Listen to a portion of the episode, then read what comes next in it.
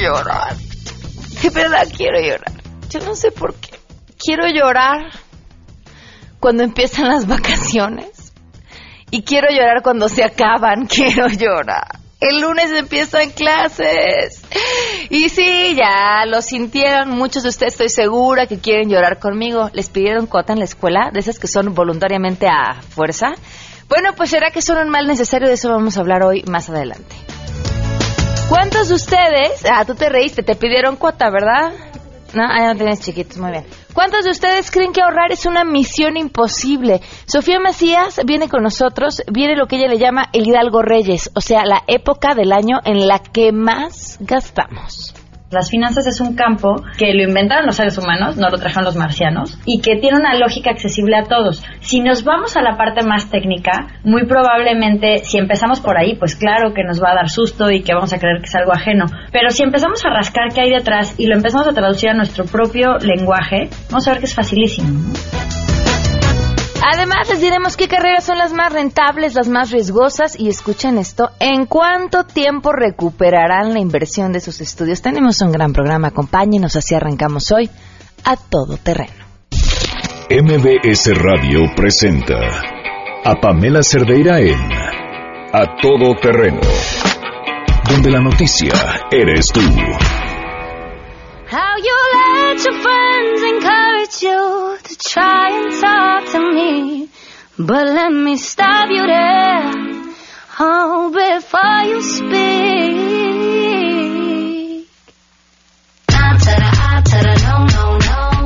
Is no. My sign is no. My number is no. Mm, you need to let it go. Mm, you need to let it go. Mm, need to let it go. I to the I to the no, no, no. My name is no. My sign is no. 12 del día con 5 minutos. Bienvenidos a Todo Terreno. Gracias por acompañarnos en este jueves 18 de agosto del 2016.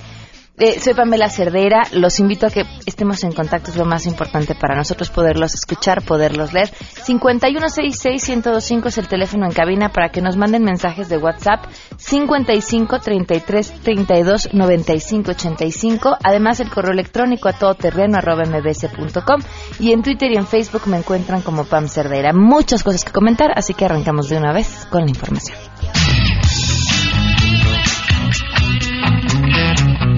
La comisión permanente avaló citar a reuniones de trabajo al titular de la CONADE, Alfredo Castillo, ante comisiones de la Cámara de Diputados y del Senado de la República para que explique los resultados obtenidos por la delegación mexicana en los Juegos Olímpicos de Río 2016. Al discutir este tema, el coordinador de los senadores del PRD, Miguel Barbosa Huerta, subrayó que no es suficiente la presencia de Alfredo Castillo en el Congreso de la Unión, por lo que insistió en que se debe pedir su destitución. El desempeño de quien dirige la CONAGE, un desempeño frívolo, conflictivo, arrogante.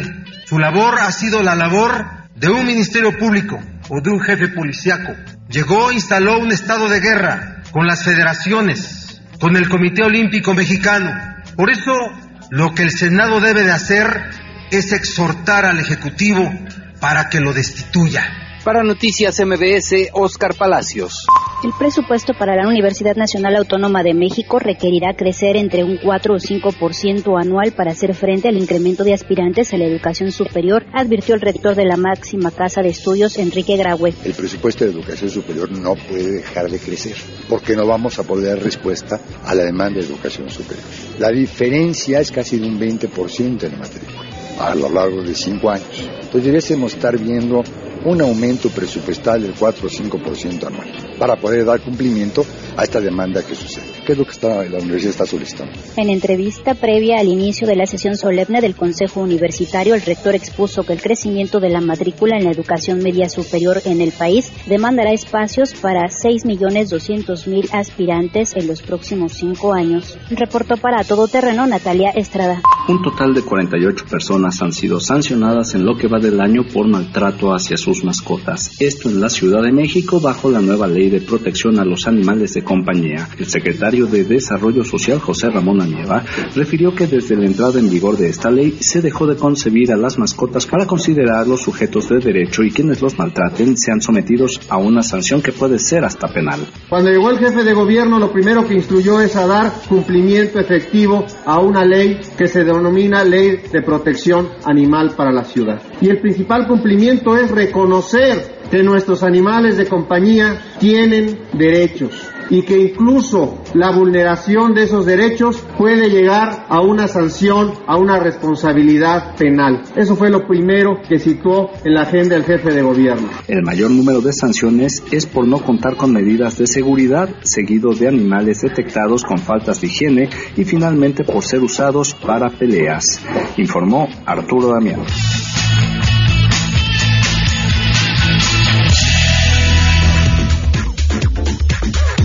¿Y qué creen que tenemos? Buenas noticias.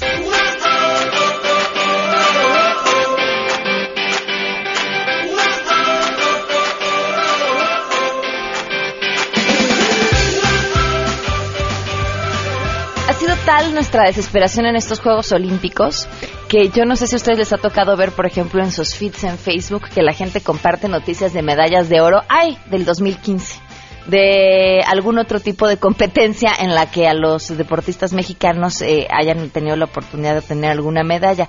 Bueno, pues esta, esta también casi nos engaña a todos. Es una medalla de oro, sí, para los mexicanos, pero en el Campeonato Mundial de Robots. Un grupo de estudiantes mexicanos consiguieron el primer lugar en la categoría de manipulación, así como el cuarto puesto en la clasificación general en la Liga de Robots de Rescate del Robocop 2016 que se realizó en Alemania. Los alumnos son miembros de la Universidad Panamericana Campus Aguascalientes y representaron a México en este certamen con un robot que se llama Ixnamiki Nawi. Parte de lo que comentó el profesor de ingeniería Ramiro Velázquez es que el robot tiene como objetivo hallar a víctimas que queden atrapadas entre los escombros durante un desastre natural. En particular, ellos concursaron en la Liga de Robots de Rescate y esta liga tiene la intención de diseñar robots todoterreno, esos nos gustan, compactos, de bajo peso, pero resistentes, capaces de entrar en terrenos agrestes que simulen desastres. Las pruebas consisten en que el robot pueda subir y bajar, así como andar sobre terrenos rústicos, piedras o pendientes pronunciadas, y además maniobrar entre los escombros y tener la capacidad de compactarse para ingresar en un agujero y después desplegarse. La competencia en particular es una pista donde hay piedras pendientes, agujeros y demás y se trata de completar esta prueba. Ellos, los mexicanos, fueron el único equipo que pudo lograrlo. Muchísimas felicidades a estos estudiantes eh, ganadores que durante tres años han conseguido de manera consecutiva el primer lugar en manipulación con un robot todoterreno y bueno, pues nuestro gran, gran, gran, gran aplauso a todos ellos. Dos al día con 11 minutos. Vamos a ir a una pausa y continuamos. Más adelante A Todo Terreno.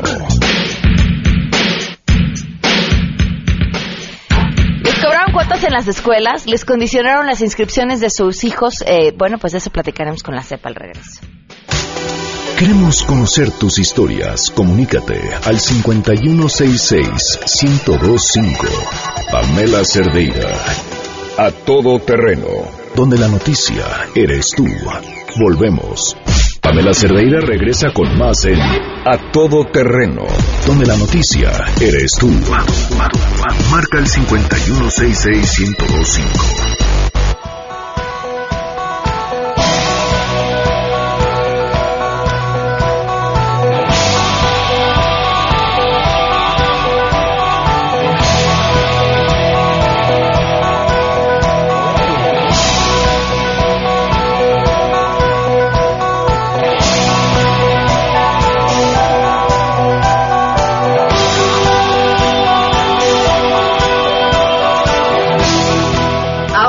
5166-1025. con nosotros Enrique Ansures. Gracias por acompañarnos, Enrique. No, es un placer.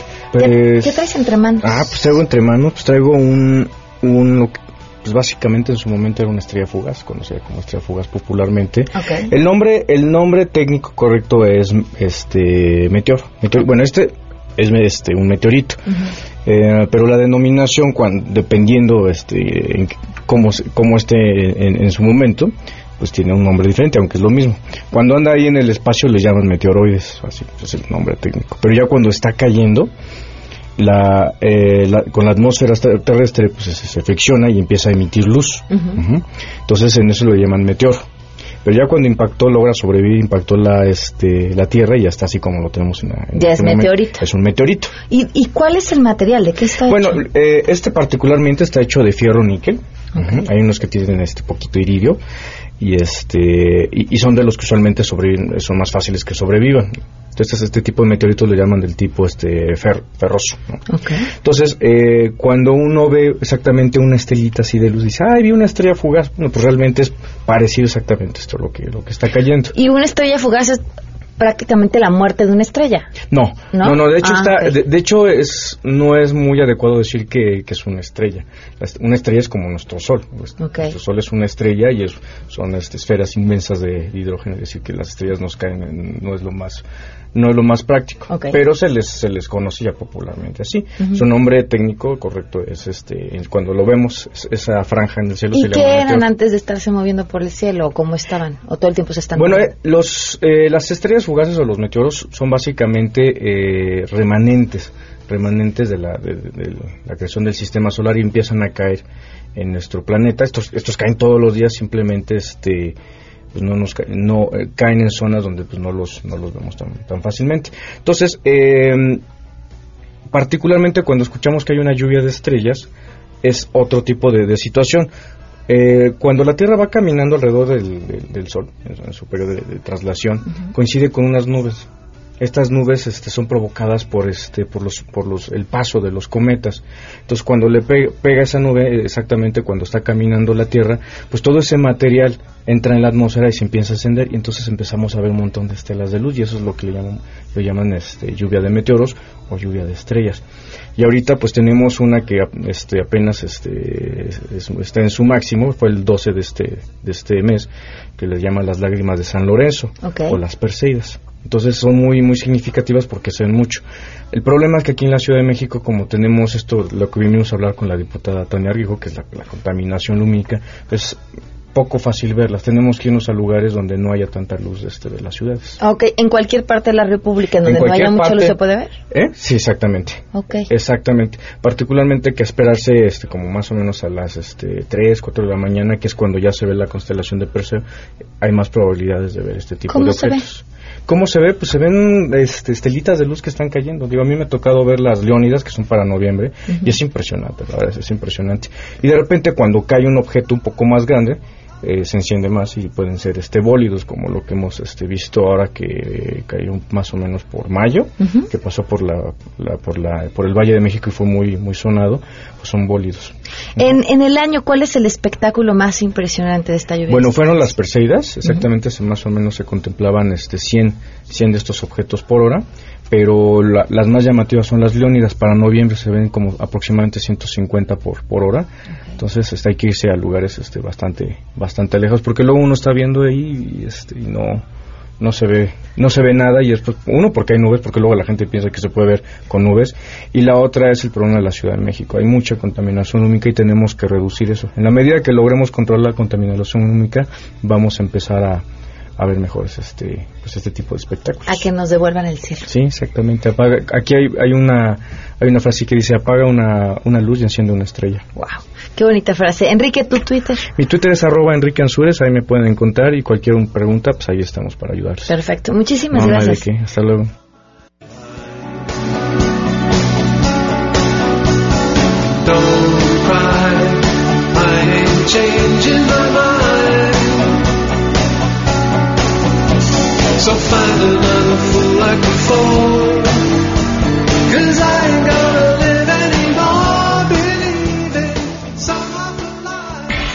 Si te perdiste el programa A Todo Terreno con Pamela Cerdeira, lo puedes escuchar descargando nuestro podcast en www.noticiasmbs.com.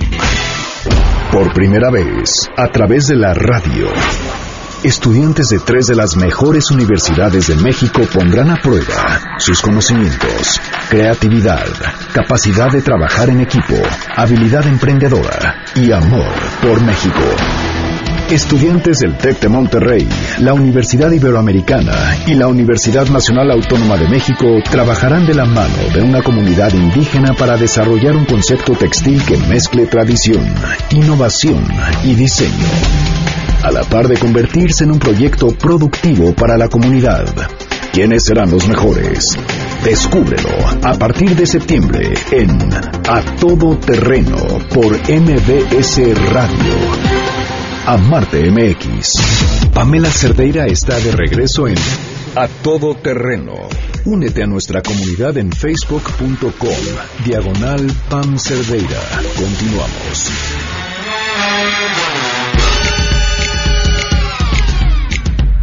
12 del día con 29 minutos, continuamos a todo terreno. Oigan, gracias por cierto por sus mensajes a través de WhatsApp y a través de Facebook y a través de Twitter con sus comentarios. Eh, dice que en la escuela de mi hijo cobraron 540 pesos, es de gobierno y argumentan que lo que les dé el gobierno no es suficiente. En esto entra lo que se le paga al conserje para hacer los salones. Lo de de lo contrario, tendríamos que ir nosotros a limpiar lo que no pagaron. Los que nos pagaron el 11 de agosto no les recibieron los papeles para inscribir a los niños. Les dieron como fecha límite el 22 de agosto. Yo supe de otra escuela donde cuando había la primera fecha para inscribir, si no pagaban la cuota, no los dejaban inscribir, pero finalmente días después pues tuvieron que permitir que todos los padres se inscribieran.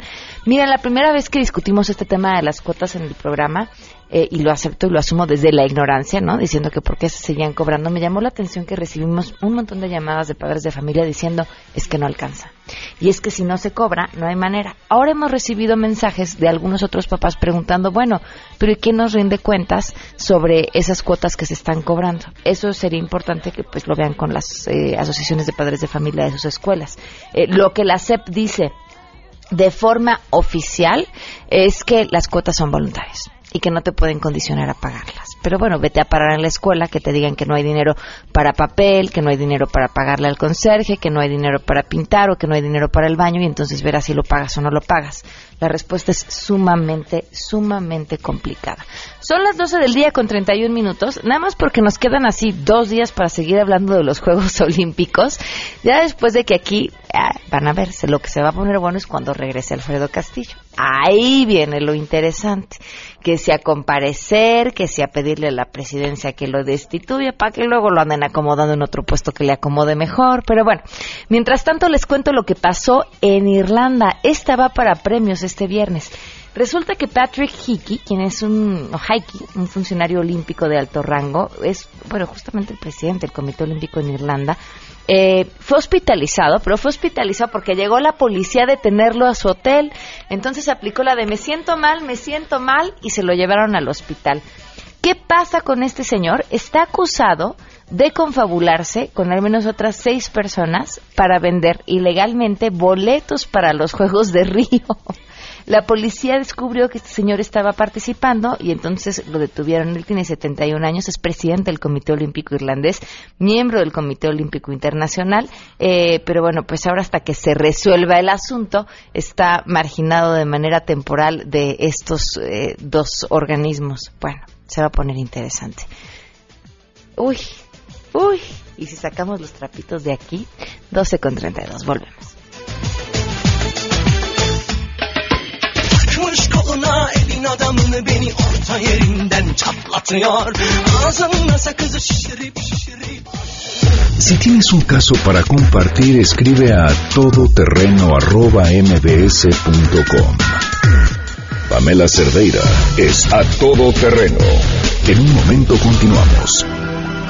Estamos de regreso. Síguenos en Twitter, arroba Pam Cerdeira, todo terreno, donde la noticia eres tú. Continuamos. 12 del día con 35 minutos. A ver, les pregunto a los que nos están escuchando, ¿qué estudiaron? ¿Y se dedican a aquello a lo que estudiaron?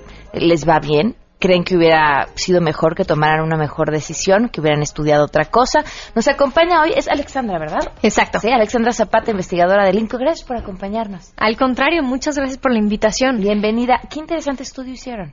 Gracias. Y de todos los que nos están escuchando, la mitad nos dirían que estudiaron nueve carreras. El 50% de los profesionistas de nuestro mm. país estudiaron solo nueve carreras. ¿Cuáles son estas? Estas nueve carreras son administración y gestión de empresas, contabilidad, derecho, formación docente, medicina, psicología, tecnologías de la información, ingeniería industrial, mecánica electrónica y enfermería. Entonces tenemos mucha concentración de mexicanos profesionistas en pocas carreras y no necesariamente son las más rentables estas carreras. Un poco lo que estamos tratando de hacer con esta herramienta, con paracarreras.org, es acercarle a los jóvenes que están ahorita tomando una decisión de qué estudiar datos para que ellos, por supuesto que habrán muchas personas que tienen una vocación y que saben desde chiquitos exactamente qué quieren estudiar y la idea no es decirles no estudien eso. Sí, porque un factor importante es que lo que estudies te apasione, así haya dos millones, tres millones, cien millones de personas estudiando lo mismo. Si a ti te apasiona, tienes grandes posibilidades de sobresalir. Sin duda.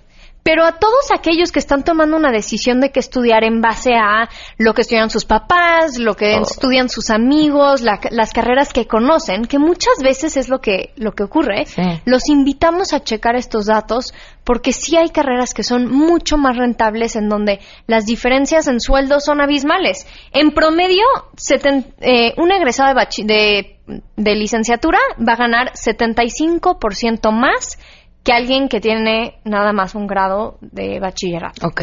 Pero hay diferencias muy importantes entre estas carreras. Y un par de ejemplos que tenemos son un egresado de una carrera de filosofía y letras solo va a ganar en promedio 24% más que un egresado de bachillerato. Pero si vemos un egresado de física, va a ganar en promedio 288% más. 288 comparado con 24% es un mundo.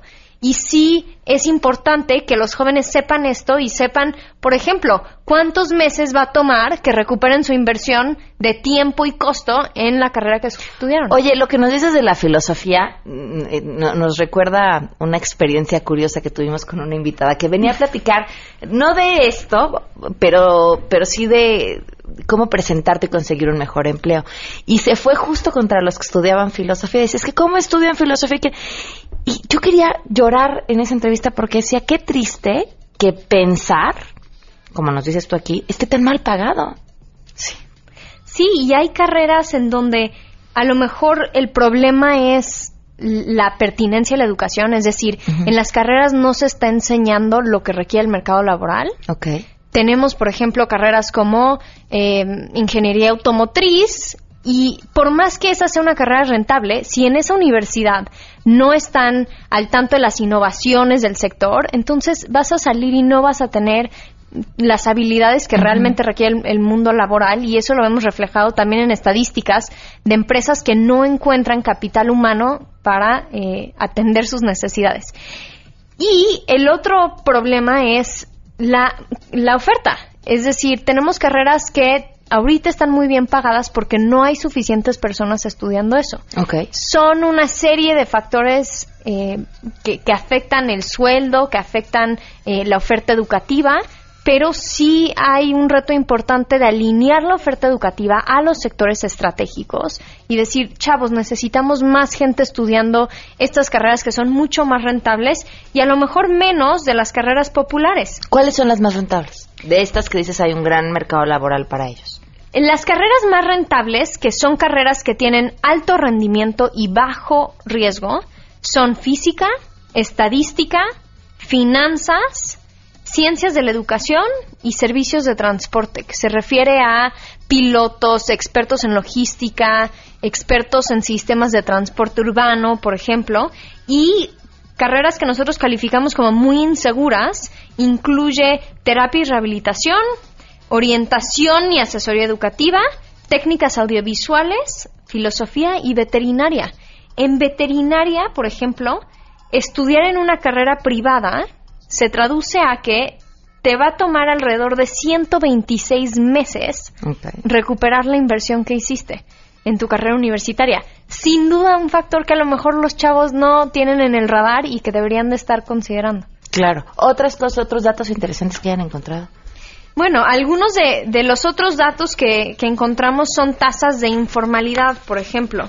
Y aquí tenemos carreras que a lo mejor no hubiéramos pensado que tienen eh, tan alta tan, tan alta informalidad y están eh, criminología, la propia veterinaria, casi el 50% de los profesionistas diseñadores está en el mercado informal.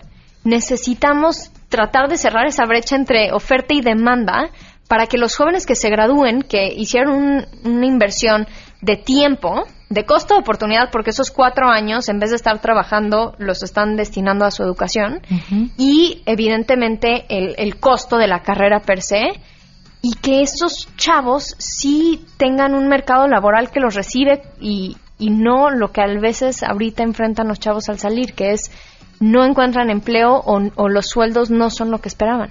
¿Crees que cuando tomamos la decisión de qué estudiar, estamos muy chicos para eso? Tal vez, y sí es, eh, si comparamos a México contra otros países en donde hay mucha más flexibilidad e incluso hay en, en, Estados Unidos, por ejemplo, puedes llegar a la universidad sin saber qué quieres estudiar y no tienes que decidir hasta el final de tu segundo año. En, en, un momento en el que ya tomaste muchas clases de introducción de carreras distintas y la decisión sin duda es mucho más fácil en ese momento. Eh, sí es un reto y otro de los retos grandes en México es la falta de estadísticas de egresados que tenemos. No hay ningún indicador que nos ayude a diferenciar entre una universidad con buena calidad educativa y una mala. No sabemos cómo les va a esos estudiantes, cuánto ganan al egresar, eh, si encuentran empleo o no. Todo se basa en percepciones. Sabemos las, las universidades que son mejores que otras, pero la realidad es que la falta de datos ha permitido la proliferación de lo que llamamos escuelas patito. claro, por Estas escuelas de baja calidad en donde los chavos entran bajo una promesa, una percepción de que al simplemente por ser una universidad van a poder aspirar a estos 75 promedio 75% eh, de incremento en ingresos en promedio. Y la realidad es muy distinta una de las principales propuestas que hacemos a raíz de este estudio es justamente la presión sobre el sector de educación superior para que empiecen a publicar estadísticas de egresados tanto en universidades privadas como en universidades públicas, en donde también hay grandes diferencias entre la calidad de las universidades. Sería muy importante poderle dar seguimiento a esto que dices, que no es un estudio menor, en un sistema educativo que no trae ya presiones importantes en estos momentos. Pero es cierto, saber si lo que estás pagando por una universidad te va a retribuir o no y, cuáles son los resultados que está dando, también les sirve a las mismas universidades para mejorar sus propios sistemas. Por supuesto. los datos incrementan la competitividad y hacen que las escuelas mejoren. Queremos escuelas que se acercan con el sector productivo, con las empresas, a entender cuáles son los perfiles de egresados que están buscando, cuáles son esas habilidades que el mercado laboral no está encontrando en los jóvenes recién graduados y tratar de adaptar los planes de estudio para hacer un match, como se dice, mucho más eh, cercano que ahorita no estamos viendo. Mire, métanse a la página, está muy interesante, es inco.org.mx, diagonal compara carreras, y pueden hasta buscar tres carreras distintas y compararlas entre ellas y además encontrar toda esta información eh, que hoy Alexandra vino a compartirnos. Las eh, carreras con el mayor porcentaje de mujeres en nuevo ingreso, las carreras con profesionales con mayor calidad de inversión en universidades públicas. Vaya, muchísima información que, que han estado recopilando. Muchísimas gracias, Alexandra. Gracias y nada, pueden entrar así o pueden entrar vía comparacarreras.org y ojalá que toda esta información sea útil para todos los jóvenes que están tomando una decisión ahorita. Perfecto, gracias. Son las 12.44, volvemos. Pamela Cerdeira es a todo terreno. Síguenos en Twitter, arroba Pam Cerdeira. Regresamos. Por primera vez, a través de la radio. Estudiantes de tres de las mejores universidades de México pondrán a prueba sus conocimientos, creatividad, capacidad de trabajar en equipo, habilidad emprendedora y amor por México. Estudiantes del TEC de Monterrey, la Universidad Iberoamericana y la Universidad Nacional Autónoma de México trabajarán de la mano de una comunidad indígena para desarrollar un concepto textil que mezcle tradición, innovación y diseño a la par de convertirse en un proyecto productivo para la comunidad. ¿Quiénes serán los mejores? Descúbrelo a partir de septiembre en A Todo Terreno por MBS Radio. A Marte MX. Pamela Cerdeira regresa con más en A Todo Terreno, donde la noticia eres tú. Marca el 5166125.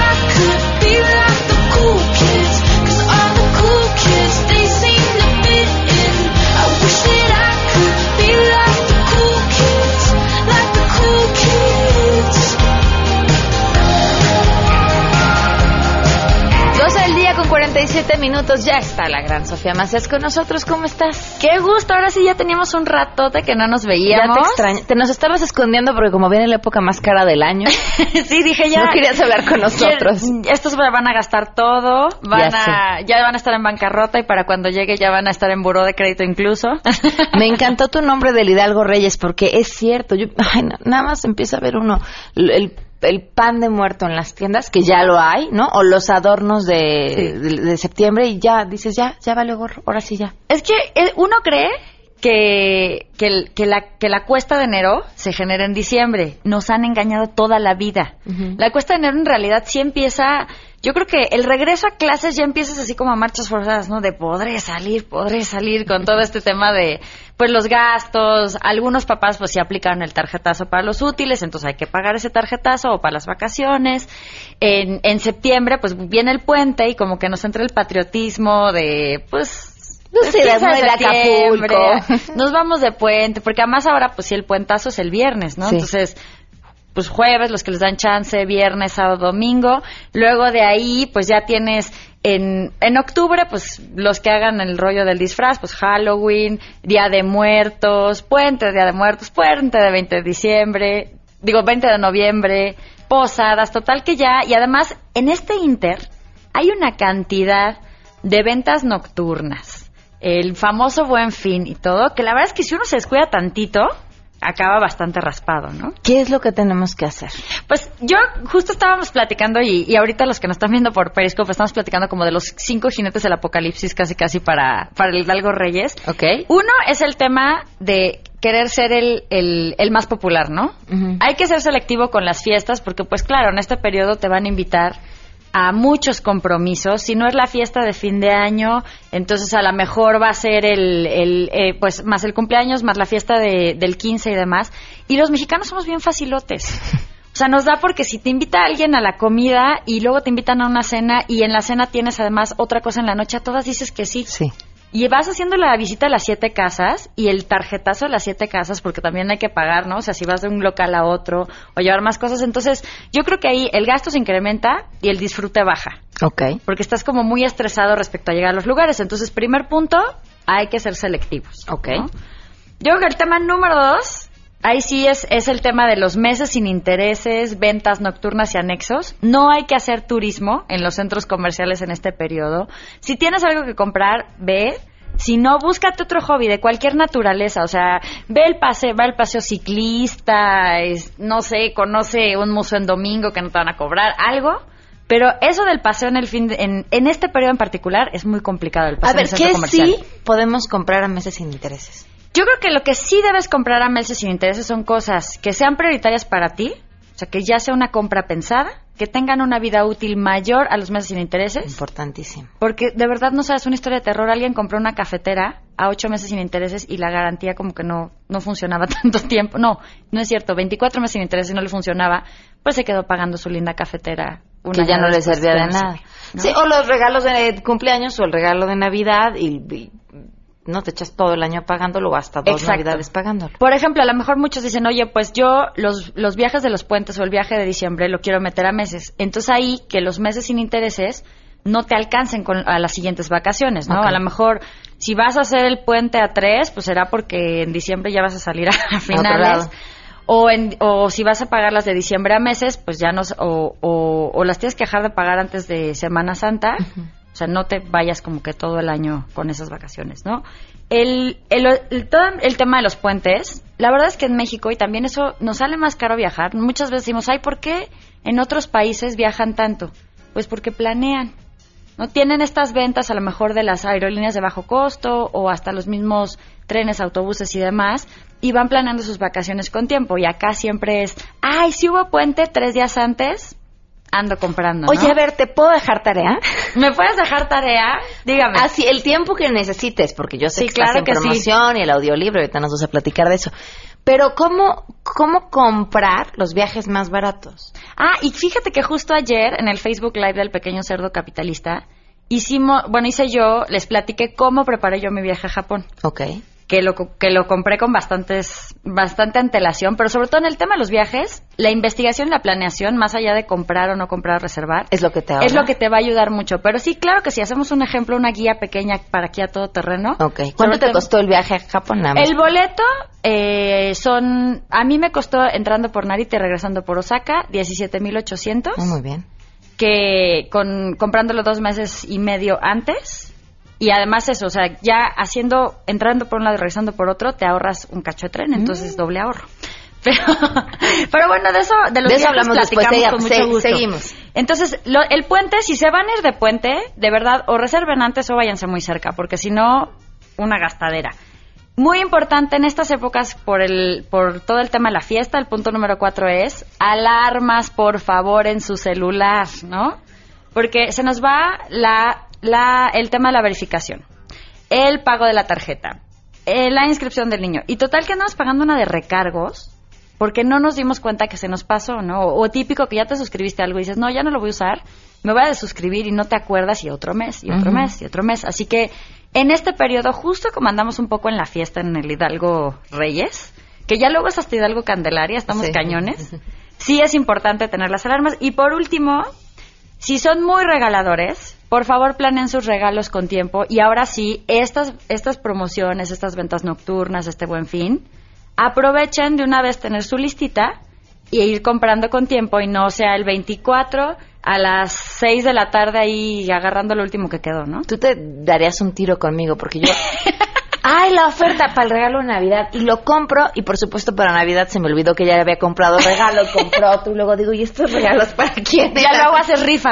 No, no, me lo quedo, así, no, no, no, mal, muy mal, Sofía. Y eso que he leído, tus dos libros. Perfectamente, así los tengo hasta subrayados y mira que aprendí mucho. Pero, a ver, también ahí ahora estás estrenando audiolibro, muchas felicidades. Muchas gracias. Eso, esa parte la verdad me tiene muy emocionada porque los lectores del pequeño cerdo capitalista sí me pedían mucho el tema del audiolibro. Me decían, oye, pues yo a veces no tengo chance de leer o de recordar el libro y pues no sé, me gustaría poder eh, cuando paseo al perro, cuando voy al gimnasio, o la verdad es que está bien chistoso, pero yo cuando más escucho audiolibros es cuando me baño, obvio el teléfono afuera, si no hay que usar el fondo de emergencia, o cuando estoy lavando los trastes, que de repente, pues sí, o sea, alguna cosa que no puedo estar usando las manos, es un buen momento para escuchar audiolibros y a mí me ha ayudado mucho a aumentar la cantidad de títulos que puedo leer en el año, ¿no? Claro, ¿lo grabaste tú?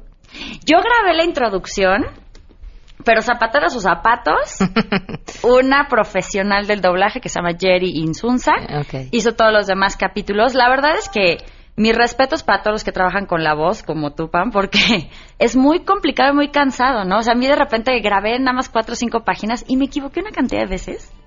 Y al mismo tiempo también era como que te escuchabas tú como hablas y llegas a la conciencia que dices, no, o sea, qué espanto, ¿no? Además, todos, todos, todos, ¿eh? No importa si uno se dedique a esto, ¿no? Siempre que escuchas tu voz grabada, lo primero que dices es, no, yo no me oigo así. Esa, esa no es mi voz. Esa no es mi voz para nada. La parte que grabé, la verdad, me encantó porque yo sí les quería dar la bienvenida. No todos los audiolibros graba el, el, autor. ¿no? Yo sí les quería dar la bienvenida como de apapacho a los lectores y al mismo tiempo también meterlos como en el mood del libro, porque creo que el pequeño cerdo capitalista sí somos regañones, hablamos de finanzas, de este tema y demás, pero es divertido. ¿En dónde lo podemos descargar? Está en Audible y en Audioteca, incluso en Audioteca pueden oír los primeros 34 minutos gratis. Y en Audible tienen ahí un rollo de que si empiezas tu membresía, los primeros dos libros también van gratis. Entonces, esa es una, esas son las dos opciones para escuchar el audiolibro. Y que te sigan. Ah, sí, en www.pequenocerdocapitalista.com. Lo de audiolibros tal cual lo pueden ver en pequenocerdocapitalista.com diagonal audiolibros. En Twitter, Cerdito Capitalista. Y en Facebook, Pequeño Cerdo Capitalista. Por cierto, hoy es la convivencia de los lectores del concurso de audiolibros. Ah, Entonces, por favor, pónganse ahí en Facebook Live y Periscope. A las 8 vamos a estar transmitiendo. Muy bien. Muchísimas gracias, Sofía bueno, pues ahorrar ahora sí. Hoy sí está, estuvimos muy capitalistas, ¿verdad? Entre qué estudiar para ganar más lana, entre cómo ahorrar, entre que, bueno. Ahí está, mañana tocan premios, mañana es viernes. 12 con 57 se quedan en compañía de Alejandro Cacho, soy Pamela Cerdeira, esto fue a todo terreno.